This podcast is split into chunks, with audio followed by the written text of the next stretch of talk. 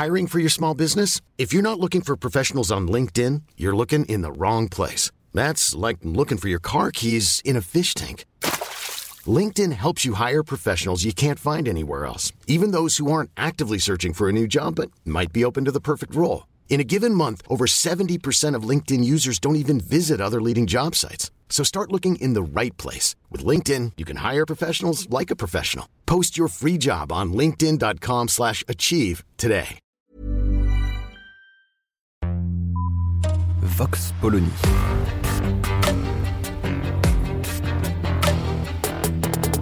L'actualité vue par la directrice du magazine Marianne, Natacha Polony.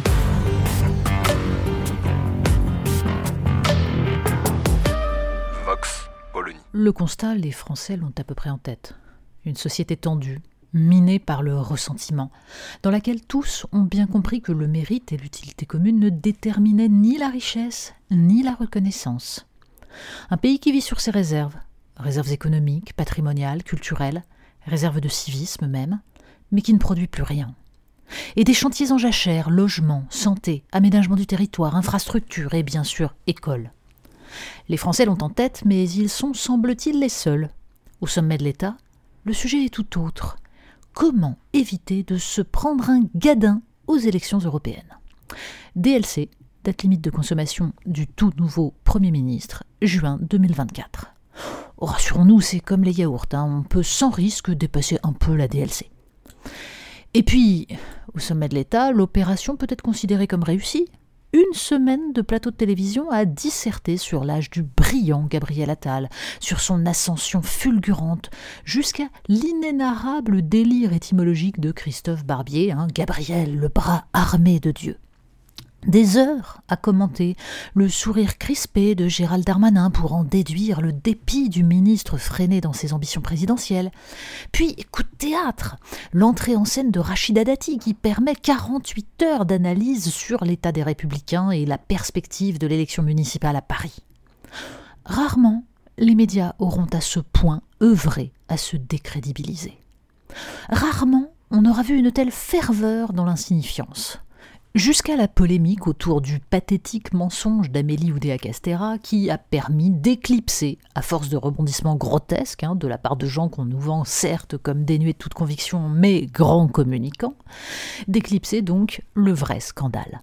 L'école publique est dans un état de décrépitude tragique et la fuite vers le privé en est une des conséquences plus qu'une cause du fait de la paupérisation des enseignants, mais aussi d'une idéologie qui, des années durant, a tiré les élèves vers le bas, en bannissant toute notion d'exigence et d'effort.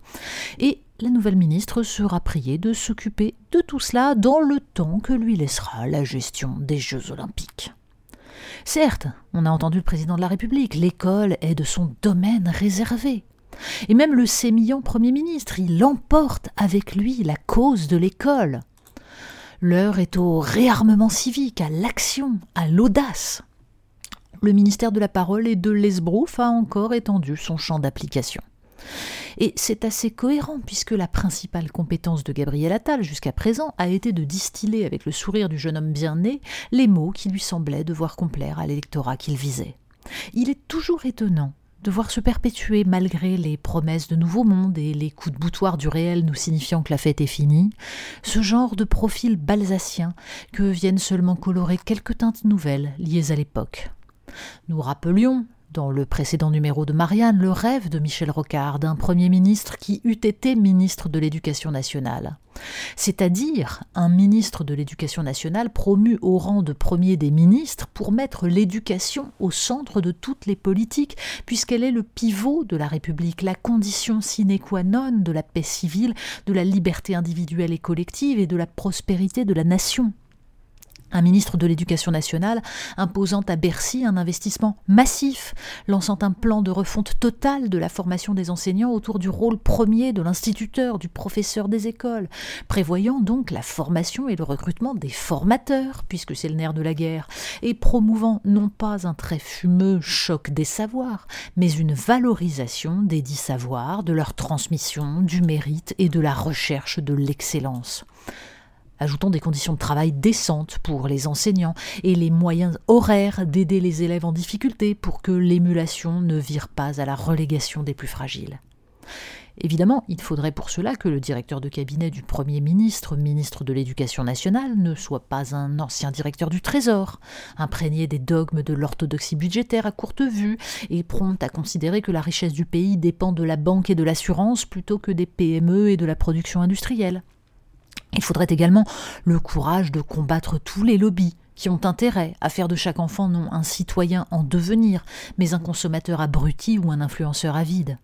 Il faudrait ne pas mener une politique qui fasse de la France la championne du monde des dividendes pendant que les métiers essentiels au bien commun restent sous-payés et précarisés. Mérite, autorité, savoir, civisme sont des mots qui imposent un combat. Pas un combat électoraliste, pas un combat d'opérette pour comédiens jouant à l'homme d'État. Un combat collectif pour refaire de la République et de sa devise l'espérance de ceux qui n'ont rien.